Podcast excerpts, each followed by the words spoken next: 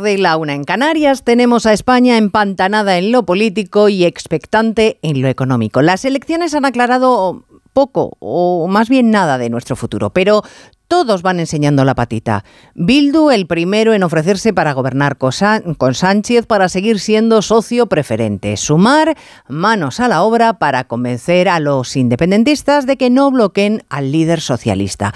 Artur Mas llamando a la calma a los pusdemones para que no pongan muchas piedras en el camino de la nueva coalición.